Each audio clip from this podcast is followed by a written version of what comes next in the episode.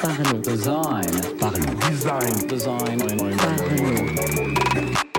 Votre podcast Parlons Design saison 4 est sponsorisé par The Kakatoes Theory, le site des product designers.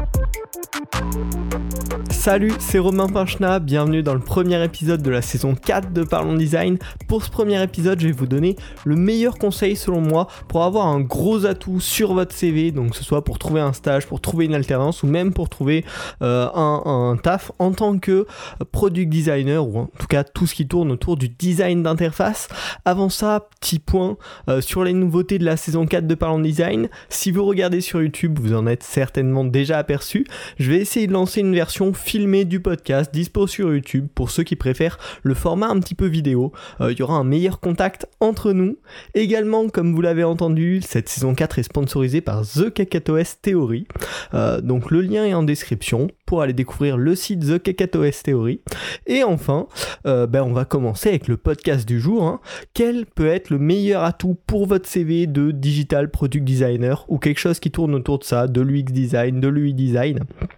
Selon mon expérience. Aujourd'hui, comme vous le savez peut-être, je suis étudiant à éthique, donc dans le design, notamment dans le digital, et euh, ben, j'ai dû chercher un stage pour cet été, qui s'est d'ailleurs super bien passé. Euh, et puis là, il faut que je cherche un stage ben, pour terminer ma troisième année d'études. Euh, et donc forcément, ben, j'ai pu avoir un petit peu des retours par rapport à qu'est-ce qui était bien sur un CV, qu'est-ce qui fait ressortir, qu'est-ce qui a permis aussi aux gens autour de moi de ressortir ou de moins ressortir. Et du coup, j'ai essayé de tirer quelques conclusions de ça pour vous donner mes meilleurs conseils par rapport à ça. Alors, ça peut servir à qui? Déjà à tous ceux qui vont chercher des stages et des alternances, bien évidemment, ça va vous servir. Également pour ceux qui vont chercher des premiers euh, travaux, que ce soit euh, des jobs hein, ou euh, des travaux en freelance, ça peut être également un très bon atout. et je vais vous donner plein de pistes qui vont s'adapter finalement à votre profil, à vous, quelles sont vos compétences. Donc le premier point, la, la petite, la c'est que la majorité en fait des UI designers, UX designers, product designers ont forcément fait une école, fait une formation et ils ont donc des diplômes. Avec ça, des projets scolaires faits souvent en groupe. Et ça, c'est un petit peu le même bagage que tout le monde a, qui est un petit peu sur tous les CV, qui se retrouve partout. Alors forcément, c'est bien, c'est important de l'avoir fait, voilà, avec euh, passion aussi pour présenter des bons projets, bien travaillés, bien aboutis. Le souci, c'est que bah, on a à peu près tous les mêmes projets euh, à ce niveau-là. hein. Et c'est même si des fois il y a des projets avec des clients réels euh, au cours de projets scolaires ou des choses comme ça, malgré tout, tout le monde reste un petit peu à ce même niveau et ça se démarque pas, ça ne ressort pas. Parce qu'en fait, très peu de personnes ont des projets personnels sur le design, des projets un petit peu poussés, plus que euh, quelques shots mis sur Dribble à montrer dans leur portfolio, dans leur CV. Et ça, c'est vachement dommage. Et c'est pourquoi dans ce podcast, j'ai envie de te donner des conseils, de donner des pistes sur qu'est-ce que tu peux présenter pour te démarquer et sortir de ces simples projets un petit peu scolaires. Euh, L'idée, c'est vraiment de passer l'étape aujourd'hui que beaucoup d'entre nous avons de consommateurs des réseaux sociaux, de consommateurs des applications, de consommateurs des services et, euh, du côté force de travail, mais vraiment devenir un créateur, un producteur de contenu. Euh, on va voir hein, sous différentes formes, mais pour se différencier de la plupart des gens qui qui restent du côté euh, pour le coup consommateur. Et c'est vraiment avec cette démarche de créateur qu'on va pouvoir vachement se démarquer. Alors là je parle pour le CV parce que c'est vraiment le sujet du jour hein, mais ça va également euh, se faire dans, dans plein d'autres euh, dans plein d'autres secteurs tout simplement. L'avantage de ça, de devenir un créateur, un producteur de contenu, c'est que déjà on va apprendre énormément en faisant, hein, on, se le, on se le cache pas. Bien sûr, on apprend énormément à chaque fois, à chaque projet. Également, ça va permettre de bien démontrer un petit peu sa passion, son intérêt. C'est pas juste un métier qu'on fait comme ça pour euh, gagner un chèque à la fin du mois. Un chèque, d'ailleurs, plus trop en 2020, mais pour gagner sa paix euh, à la fin du mois. Mais vraiment quelque chose qui nous intéresse, qui nous drive un petit peu plus que ça, qui nous pousse à faire des projets plus complets de notre propre volonté et à tirer la chose plus loin. Donc forcément, à ce niveau-là, c'est excellent. Et puis également, ça va permettre de forger vraiment une vision un peu plus forte, un petit peu plus complète, euh, un petit peu plus approfondie dans les domaines qu'on va explorer euh, bah, suite à ces différents projets. Alors, J'espère que je t'ai motivé déjà euh, avec cette, cette introduction, mais maintenant comment faire? Si là on veut passer à l'action, comment, qu'est-ce qu'on va faire comme projet, comment on va s'y lancer pour que ce soit efficace et puis pour qu'on ait un résultat à la fin? Alors la première chose c'est que tous les, pro les types de projets ne correspondent pas à tout le monde. Chacun a ses atouts particuliers, ses domaines de connaissances, ses envies aussi. Et donc forcément, il va falloir que tu t'adaptes à ce qui toi te plaît, ce qui toi te drive. Parce que pour démontrer un petit peu ta passion, ton intérêt dans le domaine, il faut bien sûr que ça t'intéresse réellement. Sinon ça va être très dur, euh, même en termes de motivation, d'y arriver. Alors le but euh, pour, voilà, avoir vraiment un atout sur le CV, c'est d'avoir un projet abouti, réfléchi, qui a montré un certain engagement dans ce projet-là. Euh, c'est-à-dire par exemple faire des posts sur Dribble de très jolis écrans, mais où il n'y a pas trop de réflexion derrière, le fonctionnement de l'app, euh, l'accessibilité, on a oublié tout ça, c'est pas ouf à ce niveau-là. faire des redesigns super cool de, du nouveau Google ou d'un service très complexe qu'on a rendu super simple tout d'un coup le problème, c'est qu'on va des designers un peu plus expérimentés vont très vite voir les points où en fait on a tout juste pas pensé, alors que c'est des points super importants qui s'intègrent en général dans des, systèmes très complexes, très avancés. Donc ça, c'est à éviter. Mais par contre, j'ai la bonne nouvelle, c'est que j'ai plein d'idées notées ici euh, dans mon carnet fétiche à te proposer. Alors la première, c'est bien sûr de, créer vraiment, véritablement un produit réel, concret et utilisable. Donc c'est-à-dire pas s'arrêter à l'étape d'un petit prototype rapide, mais vraiment d'avoir un produit mis sur le marché, disponible à tous. Alors quand je dis un produit, ça peut être incarné de plusieurs manières. Premièrement, par exemple, créer une application, un outil. Alors dans ce cas-là, ce que je te conseille de faire, c'est de choisir un outil un petit peu simple, un petit peu commun, que tout le monde va utiliser globalement, euh, et de le créer un petit peu à sa sauce, à sa manière. Ça peut être, comme je l'ai fait là récemment, faire une petite app pour noter ses idées. Euh, bah voilà, parce que j'aime bien noter mes idées dans un espèce de carnet. Du coup, j'ai fait une application de carnet qui est adaptée vraiment à mes besoins et du coup aux besoins d'autres personnes. Donc ça, c'est une bonne manière de s'entraîner, de créer un produit jusqu'au bout, parce que l'avantage en créant un petit outil comme ça, un petit utilitaire, c'est globalement, euh, ça demande pas énormément de temps de le concevoir, de le développer euh, réellement et de le mettre sur le marché, contrairement à un projet de grande ampleur, genre un réseau social par exemple. Et du coup, ça permet d'avoir un vrai projet poussé à bout. Donc le souci avec ça, ça va être peut-être la partie développement. Hein. Développer une application, un site web, c'est pas forcément dans vos compétences. L'avantage, c'est qu'aujourd'hui, il y a déjà pas mal d'outils no-code ou avec très peu euh, de notions de code nécessaires pour travailler. Donc ça peut être à explorer de ce côté-là. Et puis sinon, bah, peut-être collaborer avec un développeur, pareil, débutant comme vous, hein, euh, ou à peu près à votre niveau, qui pourrait lui aussi pour s'entraîner, pour prouver ses connaissances, créer cette app avec vous. Donc ça, c'est vraiment, je pense, la meilleure chose pour travailler vraiment un produit en profondeur, apprendre et évoluer.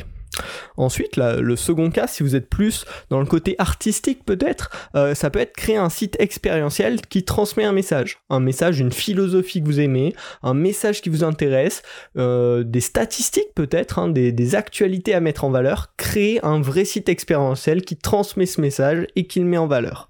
Là, vous pouvez bien sûr prototyper avec les outils classiques et utiliser des outils comme Webflow par exemple qui permettent de faire des trucs vachement avancés, des sites vachement avancés sans avoir trop à coder, euh, voire quasiment pas. Hein.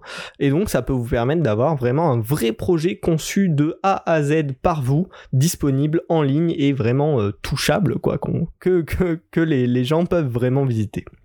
Alors, et enfin, la troisième possibilité que je vous propose dans la conception d'un produit réel pour un atout pour votre CV, c'est de prototyper un service un petit peu innovant. Euh, il y a par exemple les chatbots, les assistants vocaux, euh, les projets de réalité augmentée, et vraiment de créer un produit réel avec ça. L'avantage avec ces trois propositions que je te, que je te fais, c'est qu'il y a à chaque fois des outils qui permettent de les prototyper sans écrire une ligne de code. Par exemple, pour les chatbots, je te conseille Chatfuel qui permet de concevoir des vrais chatbots, vraiment sans coder une seule ligne.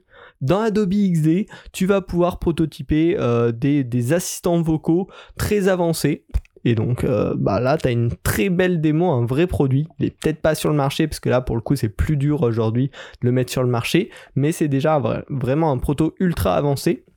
Et enfin, pour la réalité augmentée, je, vous en avais parlé dans un précédent podcast qui sera en lien dans la description, mais pareil, on peut prototyper et même créer vraiment des applications de réalité augmentée sans avoir à toucher une seule ligne de code. Donc tout ça, c'est des plein de projets que tu peux créer même si tu sais pas coder et vraiment le but c'est d'en choisir un, de le pousser à fond, de le mettre réellement sur le marché et d'avoir un projet concret ligne, visible par euh, bah, les potentiels recruteurs, mais également par toute la communauté de design.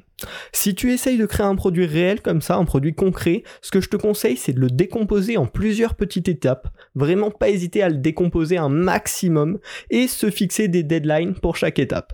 Comme ça, tu vas travailler un petit peu chaque semaine, faire avancer le projet et faut pas juste voir le gros bloc comme ça, faut vraiment le décomposer parce que sinon ça va être très décourageant parce que ce type de projet, ça prend au moins en général un, mois, voire bien plus. Donc faut bien le décomposer pour garder la motivation et voir l'évolution dans le projet. Alors, si la conception d'un produit réel, concret, pour toi, c'est un petit peu trop du long terme, euh, tu te sens pas prêt encore, une autre possibilité que je te conseille vraiment grandement, c'est de produire tout simplement du contenu sur le design. Alors là, pareil, il y a plein de formats selon ce ce dans le quoi tu le plus à l'aise. Alors, ça peut être le premier, le plus commun peut-être, euh, c'est l'écrit, rédiger des articles, que ce soit sur Medium si t'as pas vraiment pas envie de te prendre la tête à créer un blog, ou sinon sur un blog personnel, et puis écrire des articles sur ce qui t'intéresse. Ça peut être des bonnes pratiques de design, euh, ça peut être euh, des analyses, des analyses d'applications, de sites, de services voilà un petit peu cette, euh, cette idée d'étude de cas. Ça peut être des, des, feedbacks, un petit peu ton avis sur certaines actualités. Ça peut être plein de choses, voilà, tout plein de contenus écrits qui vont te permettre de montrer ton intérêt pour le design, de le cultiver et aussi toi de pousser ta réflexion plus loin que euh, ce que tu ferais juste sans avoir vraiment un contenu à créer autour de ce que tu regardes, de ce que tu analyses. Le second que je peux bien sûr te recommander, c'est l'audio. Euh, créer par exemple un podcast. Il y a des plateformes comme Anchor qui permettent de créer des podcasts très simplement. Et tu peux y faire des interviews, des résumés de livres, des résumés de contenu même. Hein. Euh, il y a tout plein de contenu qu'on peut résumer dans un premier temps pour se lancer dans un podcast ou dans un format audio. Ou sinon, bah, tout simplement, comme je fais, parler de ce que tu aimes dans le design, de ce que tu as appris, de ce que tu veux faire partager autour de toi. Bien sûr, je ne peux que te le recommander. Et le dernier format, c'est bien sûr la vidéo. Alors ça, ça peut prendre plein de formes. Ça peut être des tutos, des conseils en facecam ou avec un petit peu de montage, mais ça peut aussi très bien être des lives. Aujourd'hui, ça se fait de plus en plus. Streamer quand on est en train de travailler sur des projets de design, par exemple. Euh, ça peut tout à fait se faire. Ça permet aussi d'avoir un peu plus de feedback quand on travaille. Ça peut être très intéressant à faire. Et avec des plateformes comme Twitch notamment, c'est assez simple à mettre en place. Et donc ça peut tout à fait se tenter. Euh, je ne peux que te recommander de créer du contenu si c'est quelque chose qui t'attire un petit peu, si tu as cette fibre créatrice. Euh, là, le conseil que je te donnerais si tu veux te lancer dans la production de contenu sur le design, c'est de te fixer un rythme et de t'obliger un petit peu à le suivre. Si tu fais des lives, dis-toi, je fais un live toutes les semaines ou toutes les deux semaines et tu forces un petit peu ce rythme. Si tu écris des articles, pareil, se dire un article toutes les deux semaines. Euh, et voilà, et s'obliger vraiment à ce rythme parce que sinon c'est vraiment le genre de truc qu'on va repousser en permanence, toujours un petit peu plus loin et au final on va s'apercevoir qu'au bout de trois mois on a écrit un article de 200 mots. Voilà. Donc vraiment n'hésite pas, tu te fixes un rythme, tu te lances et puis bah tu vas voir, ça va venir. Quand plus tu auras pris l'habitude, plus ce sera simple. Faut penser à noter les petites idées à chaque fois de sujets, de choses comme ça, euh, dans un carnet de notes, dans une application de notes, dans ce qui te convient le mieux. Euh, pour, euh, pour voilà, garder la progression et toujours avoir du contenu à proposer. Enfin, si aucune de ces deux pistes ne t'intéresse, ce que je peux te proposer, c'est de contribuer à des projets. Alors ça, c'est peut-être un petit peu plus compliqué à mettre en place parce qu'il faut trouver les projets auxquels tu peux contribuer, mais c'est certain, il y en a plein qui attendent. Que ce soit dans des associations qui auraient besoin de designers, que ce soit sur des projets open source, euh, on le sait, hein, une, une, des faiblesses des projets open source, c'est que souvent c'est très mal designé, alors tu peux très certainement t'intégrer dans une de ces communautés-là pour participer au développement d'une association, d'un produit open source en tant que designer. Et là, ça peut être très intéressant parce que justement, tu peux t'intégrer au, cœur d'un plus gros projet euh, tout en apportant vraiment une, ta vraie pierre à l'édifice. Alors voilà, Finalement, la conclusion de ce podcast, c'est que faire des projets hors du cursus un petit peu scolaire classique, ça nous aide énormément à grandir et surtout à se démarquer au moment des CV, de trouver un stage, de trouver une alternance, de trouver un job. Donc je te conseille vraiment de te lancer. J'espère que toutes ces petites idées euh, t'auront peut-être guidé, t'auront peut-être voilà, donné envie de te lancer avec les conseils qui vont avec. Si tu en as d'autres, un petit peu d'idées de projets comme ça, n'hésite pas à m'en parler sur Twitter ou même en commentaire si tu es sur YouTube. Ça pourra peut-être faire une émulation créative avec euh, d'autres auditeurs de Parlons Design. Euh, J'espère que cette nouvelle saison vous plaît. On va aborder plein de sujets variés la semaine prochaine. On va peut-être parler de d'une nappe, euh, française. Je dévoile pas plus, mais on va essayer de varier les sujets comme à l'accoutumée. Euh, ce que je t'invite à faire, si tu suivi tout ce podcast, c'est bien sûr à t'abonner sur YouTube ou sur ta plateforme de podcast préférée, à partager le podcast avec tes amis, avec tes collègues, avec des gens qui sont aussi intéressés comme nous par le design d'interface. Et puis on se retrouve la semaine prochaine pour un nouvel épisode de Parlons Design. Salut